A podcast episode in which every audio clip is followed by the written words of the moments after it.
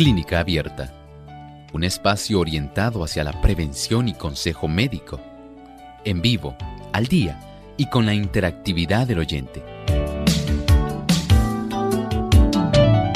Clínica Abierta, poniendo al doctor a su alcance para un diálogo claro y honesto, porque nos importa su bienestar y salud.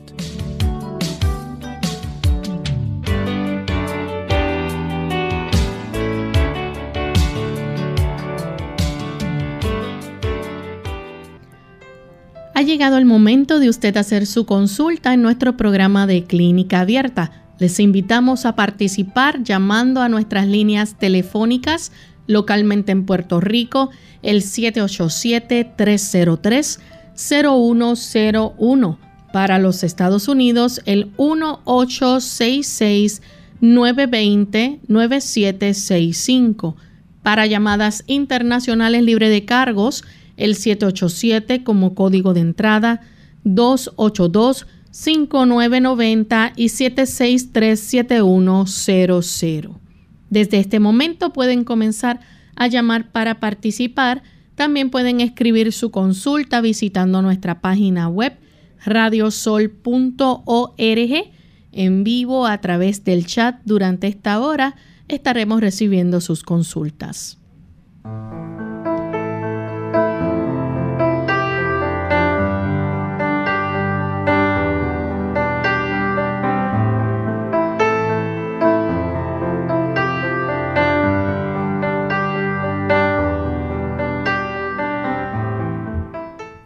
Agradecemos a todos los amigos que a esta hora nos sintonizan. Nos sentimos contentos de tener esta oportunidad para compartir una vez más con ustedes. Porque nos importa su bienestar y salud, es que hoy brindamos esta edición donde usted puede hacer su consulta y puedan hacer las preguntas de cualquier tema.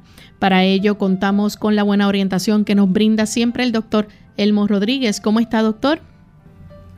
Feliz de estar con ustedes en esta hora y muy agradecidos de que el Señor nos haya bendecido con esta hermosa oportunidad.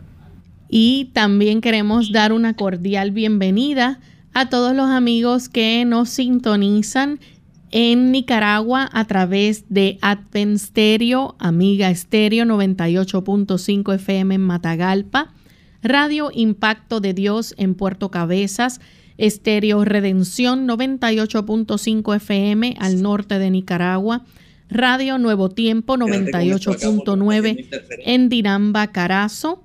Y también Radio Nuevo Tiempo 103.3 FM en Matagalpa. Radio Adventista Huaslala al norte de Nicaragua. Y Radio Cruz de la Corona en Puerto Cabezas.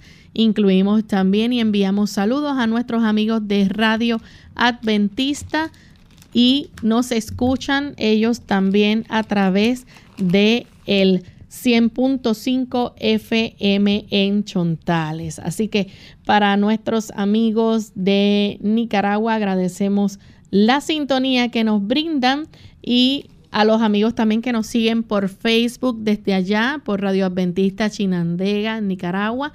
Agradecemos esa sintonía y ese apoyo. Gracias por acompañarnos. También vamos en este momento a saludar de forma muy especial a todos los que nos escuchan en otros lugares, en otros países, aquí localmente en Puerto Rico y vamos entonces a compartir el pensamiento saludable para hoy. Dice el pensamiento saludable cuando atesoramos el amor de Cristo en el corazón, así como una dulce fragancia no puede ocultarse. Su divina influencia será percibida por todos aquellos con quien nos relacionemos. El Espíritu de Cristo en el corazón es como un manantial en el desierto, que fluye para revitalizarlo todo y despertar en los que ya están por perecer ansias de beber del agua de la vida. Ciertamente tenemos una conciencia de que si no fuera por nuestro amante creador y redentor, no tendríamos siquiera la oportunidad de la existencia y la oportunidad de nosotros poder estar ejerciendo diversas funciones aquí en esta tierra. El Señor nos ama tanto, el Señor ha hecho tanto por nosotros que continuamente nos está prodigando abundantes bendiciones para beneficiarnos, ayudarnos de tal manera que nosotros podamos ser felices.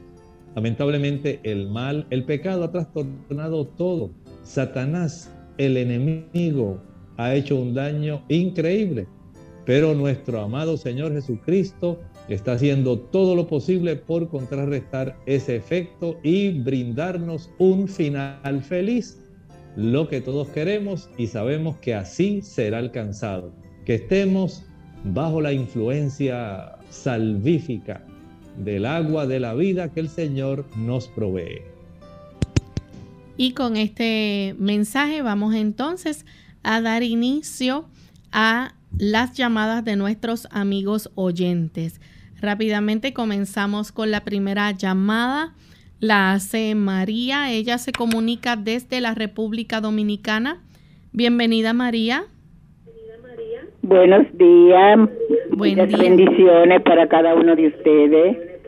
Igualmente. Pues, en el nombre de mi hija que se hizo los análisis y salió con enzimas harta en el hígado. Quiero que el doctor me dé una explicacióncita sobre eso, qué, qué está pasando ahí con esa enzima alta. Mire, en relación a esa situación, podemos decir que hay que indagar qué tipo de situación particular está ocurriendo, si es que ella está tomando algún fármaco que le estaba facilitando el desarrollo de alguna inflamación del hígado que se manifiesta en el aumento de estas enzimas hepáticas. Hay que indagar también si es que ella ha desarrollado alguna hepatitis. Si esta hepatitis no solamente puede ser de causa viral, puede haber otras causas no medicamentosas eh, ni virales que pudieran estar facilitando este tipo de situación. Por lo tanto, verifique algunas personas, por ejemplo, que están en sobrepeso y han desarrollado algún tipo de hígado graso. Ocasionalmente también tienen este problema. Así que ya tenemos por lo menos unas tres causas. Una causa que es infecciosa, especialmente si hay alguna infección viral que pueda estar causando una hepatitis. Hay causas medicamentosas que son comunes y también hay situaciones donde el trastorno directamente al hígado por algún tipo de enfermedad de hígado graso pudiera estar facilitando esto. Esas son tres causas más comunes, principales, pero hay otras causas, por lo tanto hay que indagar a ver qué es lo que está ocurriendo para poder corregir este problema. La siguiente llamada la realiza Alba desde Toa Alta. Adelante, Alba. Gracias, buenos doctor. Tengo una amiga que cuando toma agua le da náusea, que el estómago se lo siente inflamado. Ella sabe que debe tomar agua, pero no le pasa de la garganta y quiere saber qué, debe hacer para poderse hidratar. Gracias. Gracias. Mire, en realidad lo único que ella podría hacer a esta altura es tratar de ingerir o añadirle al agua un poquito de jugo de limón. Esto cambia levemente el sabor del agua para que ella pueda apetecerla. Sin embargo, no hay muchas formas para hidratar una persona que no sea básicamente intravenosamente o que pudiera ser, si no se usa la vía oral, a veces se ha utilizado hasta la vía rectal, pero no hay otra forma. En realidad, la más fácil, la menos traumática, la menos dolorosa va a resultar el agua ingerida oralmente. Así que mi recomendación sería que ella le añada un poquito de limón al agua para que cambie el sabor y la ingiera. La siguiente consulta la recibimos de Carmen. Ella se comunica desde la República Dominicana. Adelante, Carmen. Sí, buenas. Doctor, yo quiero hacerle una pregunta. que yo salí con el COVID. Dice, yo me hice la prueba de por la sangre, me salió negativo, positivo. Y después me sale positivo, negativo. Y de último positivo, y sale IgG 1.3 arriba positivo y 1.19 positivo. Yo quiero saber si me tengo que hacer la prueba otra vez. Ok. Mire, en realidad esa prueba lo que está identificando la inmunoglobulina G. Usted está hablando de la prueba de anticuerpos. Lo que esto nos indica es que usted básicamente ya ha desarrollado eh, los anticuerpos ante la infección que usted sufrió, de tal manera que quedan estos marcadores de que usted sufrió la condición si tuviera elevada la inmunoglobulina M, esa nos indica que hay anticuerpos de una infección reciente, pero la inmunoglobulina G básicamente nos está diciendo que esta infección ya se sufrió. Si tiene elevados estos anticuerpos de inmunoglobulina G, nos indica eso. Si los de inmunoglobulina M están normales, básicamente quiere decir que ya hace algún tiempo que la padeció, pero no han pasado básicamente más de cuatro a seis meses, durante los cuales queda básicamente este registro en nuestro organismo de que usted se enfrentó a la enfermedad. Vamos en este momento entonces a hacer nuestra primera pausa y cuando regresemos continuaremos contestando más preguntas, así que no se retiren que volvemos en breve. Mucho antes de sentir sed, la deshidratación se manifiesta en forma de cansancio. Tome un vaso de agua en ayunas al no más levantarse de la cama y evite el café y los refrescos de cola que son diuréticos que le pueden dejar deshidratado. Además, evite las bebidas azucaradas. Nada como el agua pura, preferentemente entre comidas, para mantenerse en plena forma. Ardor de estómago. Hola, les habla Gloria Rojas con la edición de hoy de Segunda Juventud en la Radio, auspiciada por AARP. ¿Es usted uno de los 60 millones de americanos que sufren de ardor de estómago?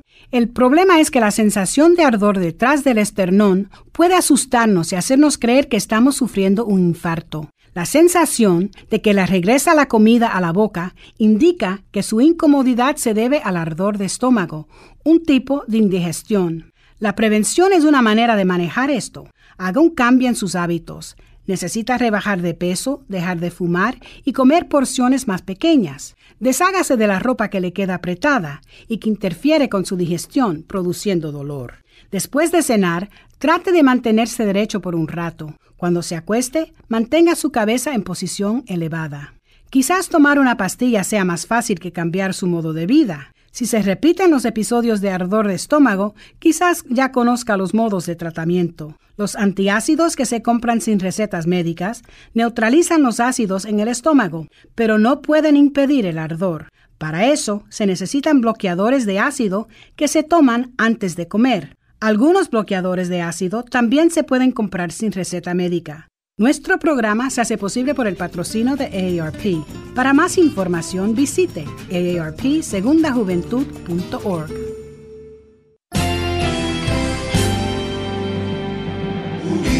Unidos, unidos, unidos hacia el cielo, siempre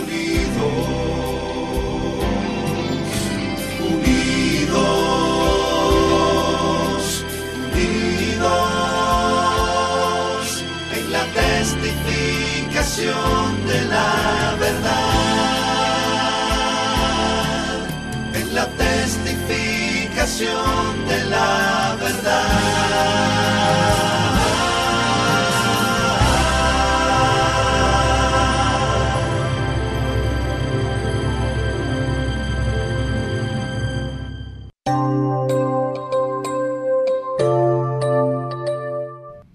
Ya estamos de vuelta en Clínica Abierta, amigos, y continuamos recibiendo sus consultas. En esta ocasión tenemos a Reina que llama desde Estados Unidos. Adelante, Reina. Muy buenos días. Eh, mi pregunta es, acerca de sobre el papiloma humano, que, que se puede, si se puede tomar antibiótico y qué tan seguido y cómo se puede ayudar la persona, digamos, en el asunto natural, cómo que puede tomar. Muchas gracias, Reina, por hacernos esa pregunta. En realidad, esto requiere un tratamiento directamente por parte del ginecólogo. No hay necesariamente un tipo de antiviral, porque los antibióticos no van a estar haciendo prácticamente nada. Recuerde que esto se llama el virus del papiloma humano. O sea que un antibiótico común no va a estar prácticamente haciendo ningún tipo de efecto, por lo cual hay que verificar que la persona, eh, independientemente de los niveles que tenga, hay que revisar especialmente en la dama el área cervical del útero porque la presencia de este virus se ha relacionado mucho no solamente con el desarrollo de la formación del papiloma, sino también con el desarrollo de cáncer en el cervix. De tal manera que esto el ginecólogo está consciente de eso, le tiene que estar dando seguimiento a este tipo de lesión, verificando si hay algún tipo de displasia o trastorno en la multiplicación de células en la unión escamocelular del cervix, de tal manera que usted se pueda evitar un cáncer cervical. De ahí entonces que el tratamiento les recomiendo que se lo practique el mismo ginecólogo, especialmente en la inspección de esta área del cervix uterino. Tenemos en línea telefónica a José que llama desde los Estados Unidos. Adelante, José. Bien, vamos a continuar entonces con Eva de la República Dominicana. Adelante, Eva. Buenos días. Yo quiero saber qué sirve para la sinusitis. Muchas gracias, Eva. Este tipo de trastorno, podemos decir, se puede mejorar muchísimo si usted hace algunos cambios que impidan que las bacterias o los virus se multipliquen en esas cavidades paranasales, los senos etmoidales, esfenoidales, frontales y maxilares. Cuando estos se congestionan, ya sea porque usted ha facilitado el que estos eh, patógenos se puedan reproducir porque a usted le encanta la leche. A mayor consumo de leche, más fácilmente desarrolla sinusitis. A mayor consumo de mantequilla, a mayor consumo de queso, mientras mayor es la cantidad de harinas blancas que usted come, y mayor también la cantidad de azúcar. Esto va a estar facilitando que este tipo de agentes infecciosos, virus, bacterias, pero especialmente bacterias, puedan reproducirse y puedan estar desarrollando esta incomodidad que no se va a eliminar mientras usted no haga estos cambios adecuados. Usted puede evitar esa sinusitis, por, eh, por ejemplo, si después de haber dejado esos productos, usted aumenta el consumo de cebolla. La cebolla contiene una sustancia llamada quercetina que va a ser muy efectiva en contra de la sinusitis. Igualmente es muy eficiente para ayudar a ablandar las cantidades de mucosidades que sirven como el alimento básico para que los diferentes tipos de gérmenes se puedan reproducir en esa área y le puedan afectar. También es útil el consumo de ajo. Muy bueno también el practicar inhalaciones, vapores de aceite de eucalipto. En una ollita añada un litro de agua y unas 10 o 12 gotas de eh, aceite de eucalipto un trocito pequeño de alcanfor y una vez comiencen a elevarse en el aire las emanaciones de alcanfor con eucalipto, usted cubre su cabeza mientras está cerquita de la olla para que se forme como una casita de tal manera que usted pueda inhalar lenta y profundamente a través de la nariz solamente la mayor cantidad de vapor posible durante un lapso de unos 10, 15 minutos. Al cabo de este tiempo, usted lo que hace es que vuelve y descansa unos dos minutos y vuelve a practicar estas inhalaciones profundas. Descansa dos minutos, vuelve a practicar las inhalaciones profundas y esto lo va a hacer por unas cuatro ocasiones en total Esto facilita que usted pueda tener una descongestión de esas áreas eh, que son sinusales y pueda tener un gran alivio. Pero recuerde, tiene que dejar de consumir los productos que mencioné. Continuamos en esta ocasión con Miriam. Ella llama desde Moca, Puerto Rico. Adelante, Miriam. Ah, buenos días, Dios le bendiga primero que nada.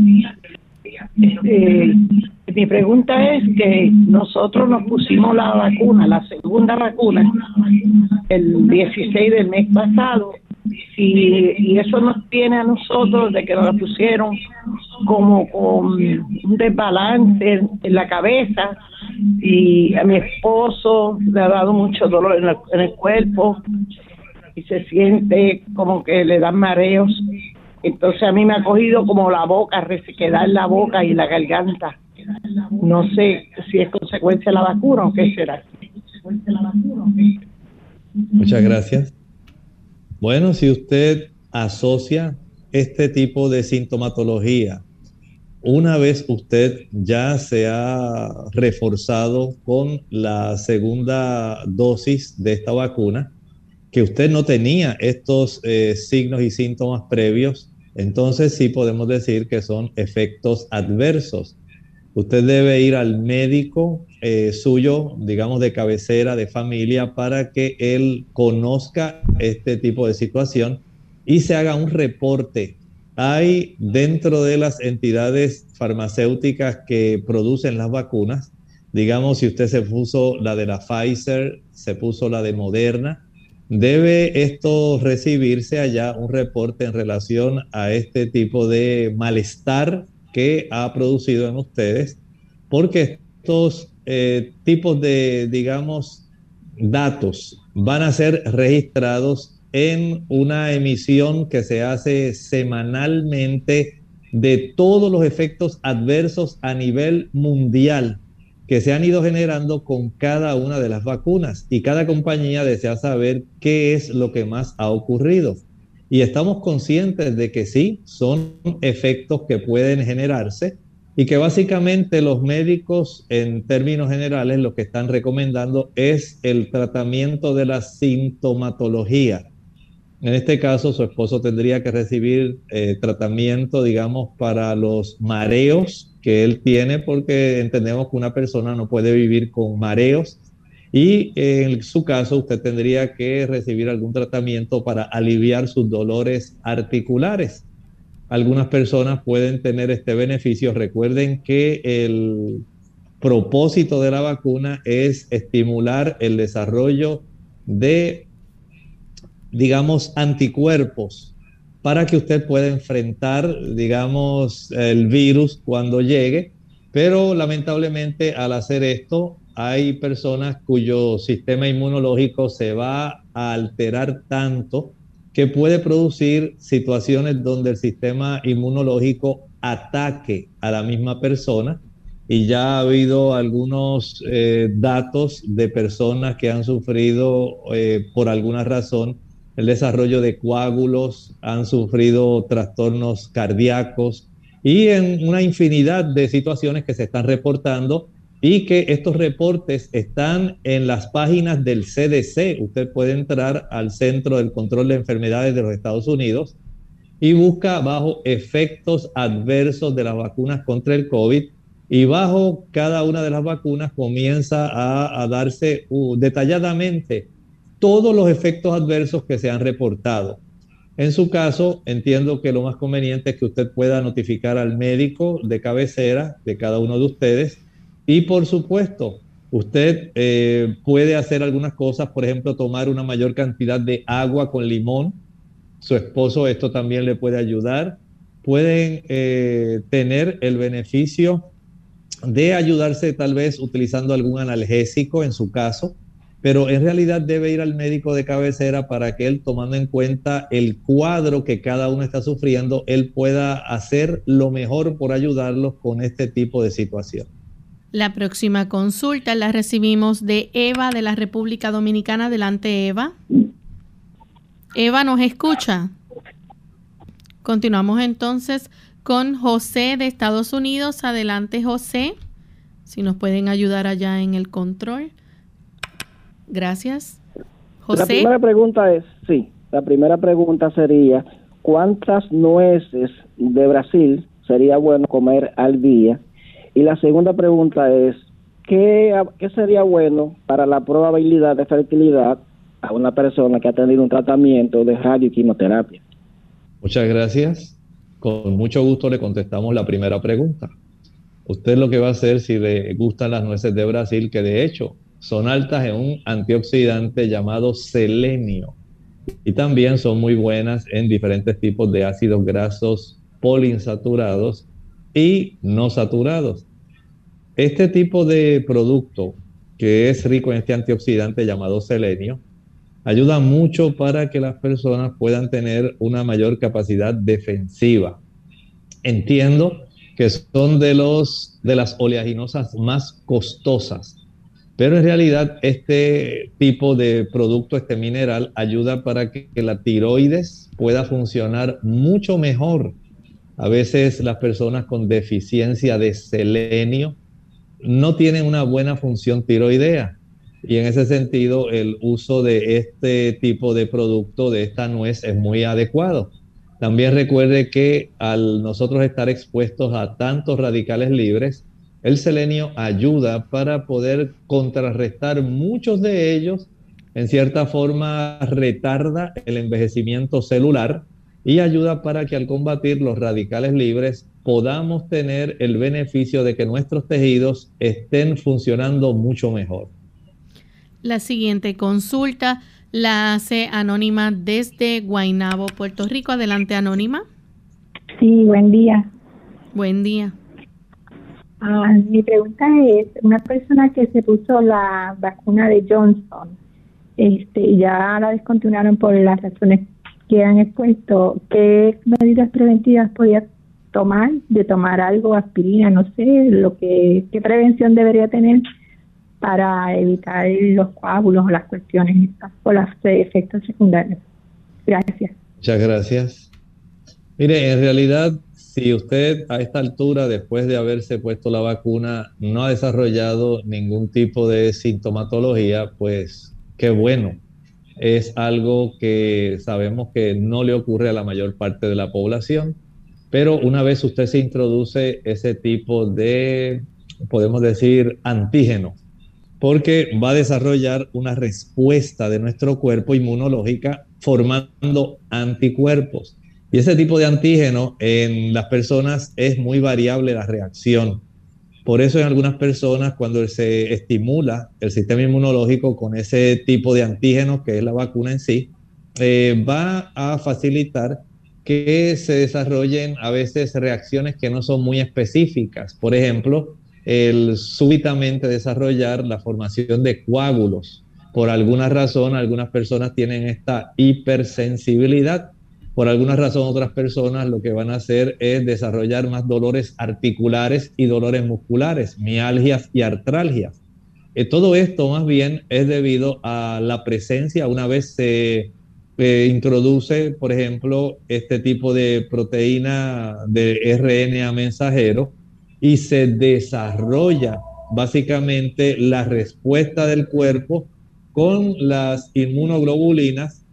En ocasiones la cantidad de anticuerpos que se desarrollan es muy abundante y a veces puede resultar bastante extraña la forma como el cuerpo reacciona ante el desarrollo de esta inducción de anticuerpos que lamentablemente pueden afectar nuestro organismo de una u otra forma. O sea que a estas alturas, después que la persona se ha administrado, básicamente es tratar de lidiar con el efecto adverso que se pudiera desarrollar en las personas que no se han administrado la vacuna y que desean evitar el desarrollo de coágulos espontáneos. Número uno, usted debe cerciorarse de que la cifra de plaquetas sea normal. Eso es lo número uno. Número dos, aquellas personas que tienen niveles de colesterol que son normales, tienen una probabilidad de tener una mejor fluidez en su sangre y menos probabilidad de, desarrollar eh, algún tipo de evento que pudiera facilitar el, desarrollo de coágulos.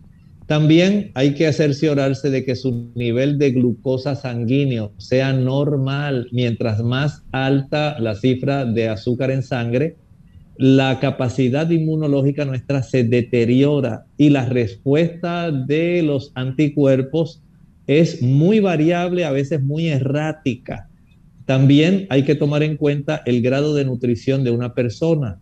Si usted es de esas personas que le gustan mucho las frutas y los vegetales. Y usted tiene una buena cantidad de antioxidantes en su cuerpo, estos antioxidantes como por ejemplo la quercetina, como por ejemplo el NAC, N-acetilcisteína, la vitamina C, que es otro antioxidante, van a colaborar para que el sistema inmunológico esté comportándose de una manera más normal y no esté tan reactiva al desarrollo de este tipo de situaciones que pueden resultar muy preocupantes y a veces eh, trágicas. Si usted evita el uso de los productos animales, recuerde que las grasas saturadas y los, los tipos de proteínas contenidos en los productos animales pueden también colaborar desencadenando una reacción alérgica muy violenta. Por eso usted debe ser muy cuidadoso mientras usted adopte una alimentación mucho más vegetariana, donde pueda tener una abundancia, especialmente en frutas y vegetales, ricos en antioxidantes y en vitaminas, la probabilidad de que usted desarrolle efectos adversos es muy, muy disminuida. Hacemos nuestra segunda pausa y cuando regresemos continuaremos contestando más de sus consultas. Controlando la ira. Hola, les habla Gaby Zabalúa Godard con la edición de hoy de Segunda Juventud en la Radio, auspiciada por AARP. La ira es parte de la experiencia humana. Todos los idiomas tienen refranes sobre ella. En India, la ira no tiene ojos. En Alemania, no oye consejos. En Inglaterra, es una corta locura. En el lenguaje médico, la ira es causa de un desarreglo conocido como fibrilación de atrio, que hasta puede causar la muerte. Estadísticamente, el riesgo es mayor para los hombres que para las mujeres. Aunque todos por igual podamos sentir un momento de ira, las causas varían. Un jefe cruel o un cónyuge crítico. Si tú sueles perder el control, una opción es tomar clases para evitar que ello suceda. También puedes analizar con un profesional calificado qué es lo que te hace enfadar. La relajación y la meditación son otras dos técnicas eficaces. Tómate el tiempo necesario para hacer un análisis profundo de ti mismo. Puede llegar a ayudarte mucho. ¿Eres muy duro con los miembros de tu familia o con tus colegas? ¿Eres capaz de perdonar? ¿Puedes cambiar la situación que te causa ira? Veamos un último refrán que proviene de la China. Si tienes paciencia en el momento, te evitarás años de pena. Es posible que además salves tu vida. El patrocinio de AARP hace posible nuestro programa. Para más información, visite aarpsegundajuventud.org.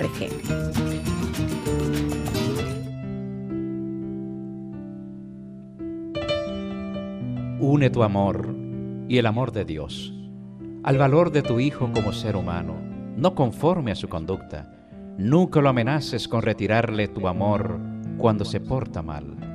Cuando fracasa es cuando más necesita de tu comprensión y ánimo. Nunca lo abandones saliendo del cuarto de la casa cuando estás enojada por algo que hizo. Perdona y olvida. No sigas sacando a relucir los errores pasados. Y así tu hijo te amará toda la vida.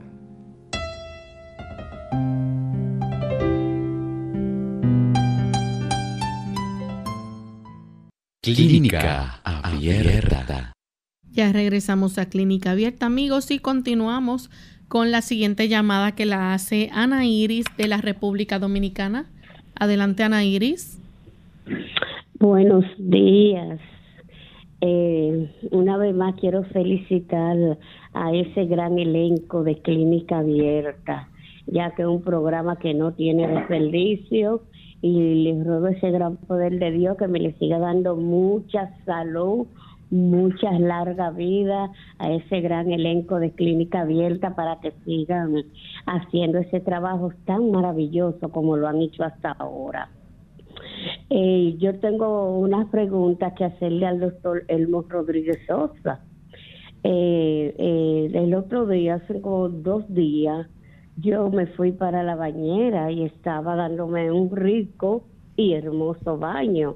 Yo el agua la uso eh, cuando yo voy a graduar el agua de la bañera, yo la uso lo más caliente que yo pueda aguantarla.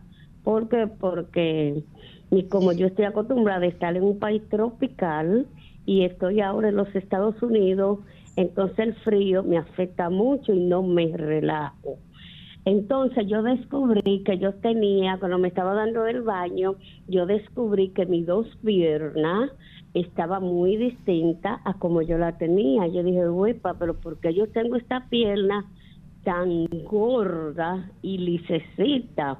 Y parece que estoy hinchada. Entonces yo opté por, como nosotros tenemos la costumbre en la República Dominicana, muchas personas cuando queremos darnos cuenta que estamos hinchados, nosotros nos hacemos una pequeño, pequeño, una pequeña cobertura con los dedos de la mano en la pierna y si en la pierna se hace en forma de hoyo, estamos hinchados. En ese momento yo me tomé las piernas, la mano, me le hice el procedimiento y sí noté que las dos piernas las tenía hinchadas. Entonces yo dije, pero ¿a qué se debe? Porque estoy comiendo bajo de sal, no estoy consumiendo mucho producto que me afecten ni nada. Entonces yo quiero saber a qué se debe que yo tenga las dos piel hinchadas, ya que estoy llevando una dieta bastante saludable. Gracias. Mire, hay algunos factores que pudieran estar eh, facilitando este problema. Algunas personas cuando tienen una reducción en los niveles de albúmina, albúmina eh, constituye la proteína principal de la sangre y tiene unas propiedades que ayuda para la distribución de líquidos en los diferentes compartimentos de nuestros tejidos. Si esta albúmina está reducida, puede esto facilitar el desarrollo de edema.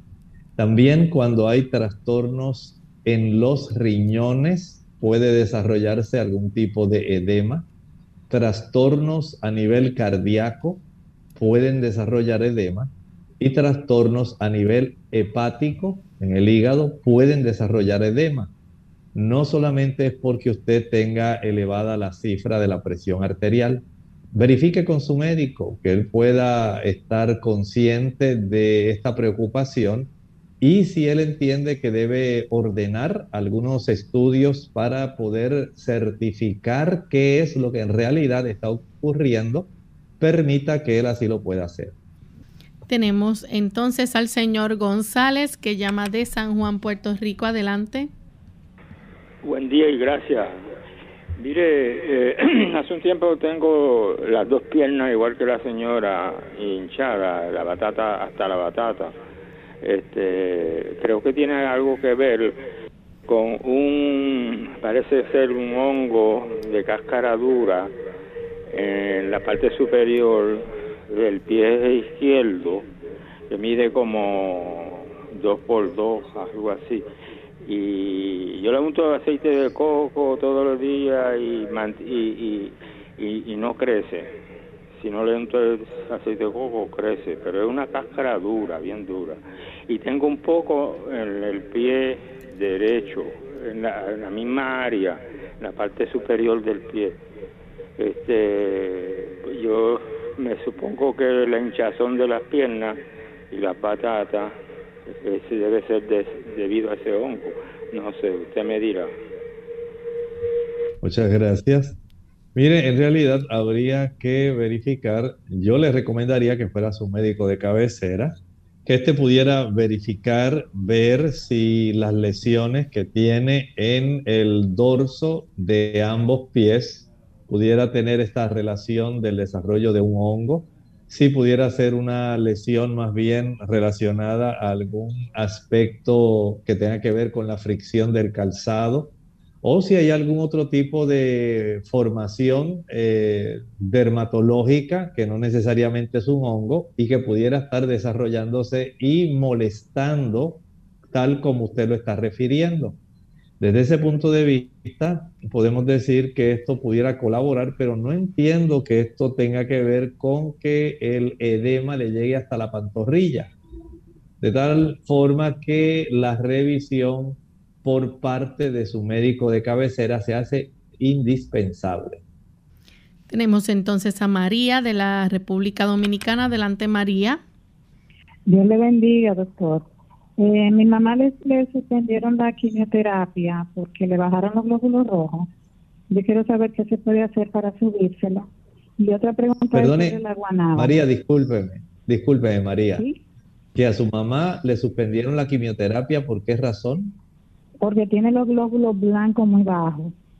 Oh, ya. Entonces yo quiero saber qué debo hacer. Y otra cosa de la guanábana, cómo prepararla, si usted recomienda más el té o el jugo de guanábana y cómo hacerlo. Lo escucho por teléfono porque la radio se escucha más. Gracias. Mire, el estar expuesto a una quimioterapia, no solamente se debe estar atento a la cantidad de glóbulos blancos, hay que estar atento a los glóbulos rojos también porque si bien es cierto que las personas eh, pueden quedar más expuestos a infecciones cuando tienen niveles bajos de glóbulos blancos que tienen que ver con nuestra capacidad defensiva y con el desarrollo también de las células plasmáticas y las inmunoglobulinas. Es cierto también que por otro lado, en algunos casos, dependiendo de la quimioterapia, pueden afectarse también los niveles de hemoglobina y la persona desarrollar anemia y otros trastornos que eventualmente eh, pueden traer trastornos a largo plazo. No sé exactamente la razón por la cual a su mamá le recetaron esta quimioterapia, pero lo cierto es que las quimioterapias por diferentes tipos de cáncer, cada una de ellas tiene un protocolo diferente y puede ser muy diferente, no todas son iguales. No es lo mismo el cáncer de mama que un linfoma. Son situaciones totalmente diferentes y aunque usamos genéricamente esa palabra quimioterapia, lo cierto es que son eh, químicos diferentes en proporciones diferentes que debieran ser administrados no solamente en relación al tipo de cáncer que tenga la persona, también por el índice de masa corporal, eh, por eh, cuán distribuido pudiera estar el cáncer o localizado. Eh, tiene que ver en esto también otras condiciones que padezca el paciente. Todo eso hay que tomarlo en cuenta. Pero al tener esta afección, como usted nos está indicando en su mamá, pues el médico de una manera sabia trata de resguardarla, evitando que ella pueda ponerse en una situación de riesgo donde pueda adquirir otras infecciones en lo que su cuerpo, especialmente la médula ósea, que es donde se producen las células blancas, pueda recuperar parte de su funcionalidad y pueda entonces eh, nivelar un poco más normalmente la cifra de esas células blancas. Eh, el uso de té de guanábana, como muchas personas están utilizando, no, no puedo decirle que pueda ser necesariamente lo indicado para su mamá, porque todo depende del tipo de cáncer, pero sí sé que muchas personas lo están utilizando. No puedo decirle que sea, como muchas personas han dicho, el equivalente a una quimioterapia. En realidad no es el equivalente a una quimioterapia. Sí tiene propiedades que son citotóxicas, que aniquilan células malas pero esto varía dependiendo del tipo de célula, el tipo de cáncer que la persona tiene. Por eso a todo el mundo no le va igual con el uso del té de guanábana. Eh, es una forma de utilizar unas sustancias que sí se han descubierto, que tienen efectos muy buenos, especialmente en pacientes de cáncer, pero no le puedo decir que en todas las personas funcionen igual. Por eso eh, el uso del té de guanábana hay algunas personas que utilizan una taza al día, dos tazas, tres tazas. Todo depende, ¿verdad?, de cuál es la situación, de cómo está el estado general de su mamá, qué otras condiciones tiene asociadas. Aunque pareciera algo muy sencillo, algo muy natural, el uso de la guanábana, en realidad todo esto tiene que enmarcarse dentro de una situación general eh, que hay que tomar en cuenta el paciente y no solamente el tipo de cáncer que tiene el paciente. Bien, tenemos a Carlos Durán de, de, la República Dominicana. Su esposa tiene inflamación en los riñones, no se visualiza cálculos ni retención de líquidos, está embarazada de cinco meses. ¿Qué medicina natural puede tomar? Carlos, lo único que podemos hacer en ese aspecto es facilitar una reducción de la inflamación, aunque no sabemos la causa. Eso es muy importante. Hay personas que desarrollan infecciones y esto puede inflamar los riñones. Pero si ella verifica la cifra de su glucosa, si se verifica en un análisis general de orina, un urianálisis, eh, la cifra de bacterias, de nitritos y la cantidad de células blancas. Se puede entonces tener una idea más precisa, ver también el pH, ver cómo está la gravedad específica de la orina y verificar también si hay presencia de cristales. A veces la formación de cristales en la zona renal puede facilitar a veces se pueden desarrollar eh, o se pueden descubrir también algunas variantes anatómicas que pudieran estar facilitando una estrechez en la zona de la pelvis renal y pudieran estar desarrollándose problemas que causen inflamación e infección. En otros casos pudiera haber alguna estrechez que se haya desarrollado. Así que al ser esto muy inespecífico, no podemos decir que se le puede asignar un tratamiento si no sabemos qué es lo que está ocurriendo. Sí sabemos lo que usted nos ha dicho, que no hay cálculos, que no está reteniendo líquidos, pero está embarazada. Entonces, la inflamación pudiera reducirse, por ejemplo, aumentando el consumo de frutas y vegetales. ¿Por qué? Las frutas y los vegetales son ricos en potasio. Y el potasio ayuda para que pueda haber una mayor eh, función en el aspecto de la, ah, digamos, eliminación de orina. Desde ese punto de vista, excelente.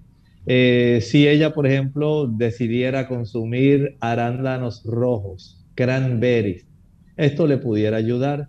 Pero estoy seguro que si ella prefiere mejor el consumo de sandía, el consumo de melón, el consumo de pepino, son productos muy sencillos que al ingerirlos van a ayudar para que la función de los riñones sea mejor y se pueda reducir la inflamación si no es por infección. Tenemos entonces a Elena Ramírez de la República Dominicana. Quiere orientación sobre una alergia desesperante que consiste solo en picazón. La misma es en todo el cuerpo, ojos, cabeza, dice que todo. Eh, eh, medicada con antialérgico, fendramin y cortisol, más jabón dermoful para el baño. Algunas recomendaciones generales. Número uno, si está consumiendo algún tipo de marisco, carrucho, pulpo, langosta, camarones, calamares, cangrejos, va a desarrollarse este problema. Si usted le gusta ingerir leche y huevos, es más fácil desarrollar este problema. En esta época del año es muy fácil desarrollar alergias por el consumo también de pescado. Es más fácil desarrollar esas alergias.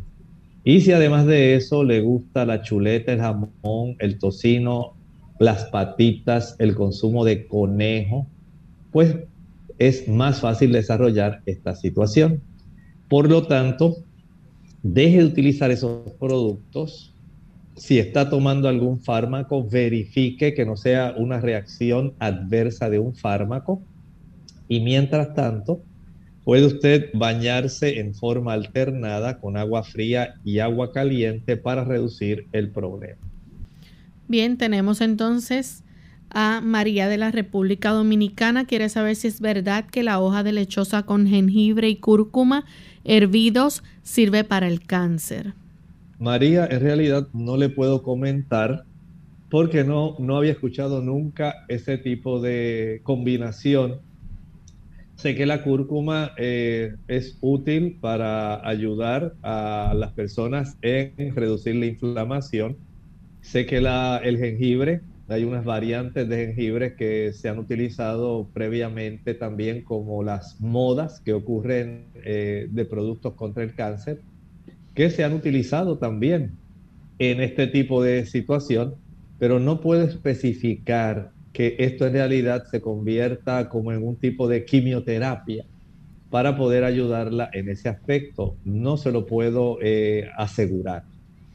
Tenemos a Ana de la República Dominicana. Su padre está sintiendo un dolor en toda la pierna derecha, hasta abajo que está haciendo el proceso de entrar la pierna en agua caliente y luego agua fría y esto le mejora, pero luego se sienta o se siente este y vuelve a dolerle. ¿Qué más pudiera hacer él? Debiera ir a su médico de cabecera. Hay que verificar si está desarrollando algún trastorno en algún nervio ciático, en el nervio ciático de esa extremidad, o si tiene algún tipo de neuropatía, alguna neuralgia en esa área. Y eso, por supuesto, el médico que le revise, él puede constatar que pudiera estar ocurriendo. Eh, pero no tiene usted que seguir sufriendo eh, tan solo porque desea eh, saber algo rápido y sencillo. Vaya al médico, deje que el médico le revise, que el médico pueda palpar, que pueda preguntar y pueda armar digamos, el conjunto de signos, síntomas eh, y poder entonces, de acuerdo al historial que usted le está refiriendo, poder armonizar para tener un diagnóstico presuntivo y si fuera necesario hacer algún tipo de estudio para descartar algún tipo de situación que pudiera ser mucho más preocupante, pues pienso que sería conveniente ir y hacerse este procedimiento. Bien, ya hemos llegado al final de nuestro programa. Agradecemos a todos los amigos por la sintonía que nos han brindado y queremos invitarles a que mañana nos acompañen. Estaremos compartiendo con ustedes el tema de menopausia prematura. Así que esperamos que nos sintonicen. Vamos a finalizar entonces con esta reflexión para meditar. En el libro de Génesis, el capítulo 1 y el versículo 4 Aquí tenemos una declaración bien específica del apóstol Juan. Dice así, Juan a las siete iglesias que están en Asia. Gracia sea con vosotros y paz del que es y que era y que ha de venir y de los siete espíritus que están delante de su trono. Inequívocamente, aquí nuevamente Juan se identifica como el que está haciendo el registro de estas diferentes tipos de profecías que están contenidas en el libro de Apocalipsis, como el autor del libro de Apocalipsis, pero él, lejos de intimidar a las personas con la información que está proveyendo, comienza con este tipo de salutación que dice, gracias sea con vosotros y paz del que es, del que era y que ha de venir.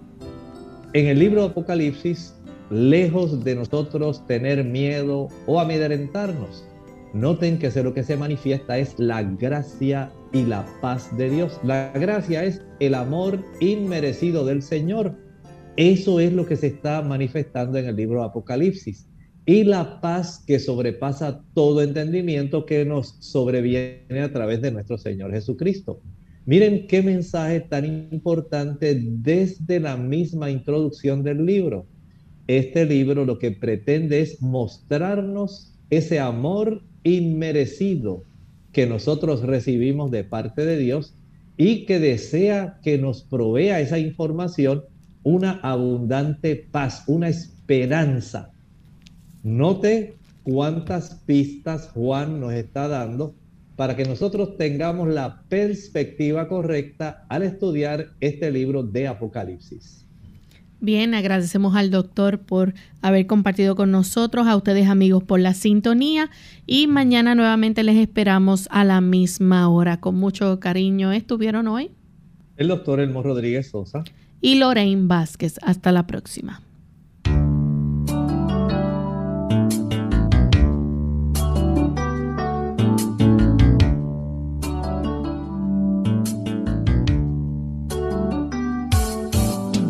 Clínica abierta. No es nuestra intención sustituir el diagnóstico médico. Antes de poner en práctica cualquier consejo brindado en este programa, usted debe consultar con su médico. Hasta la próxima.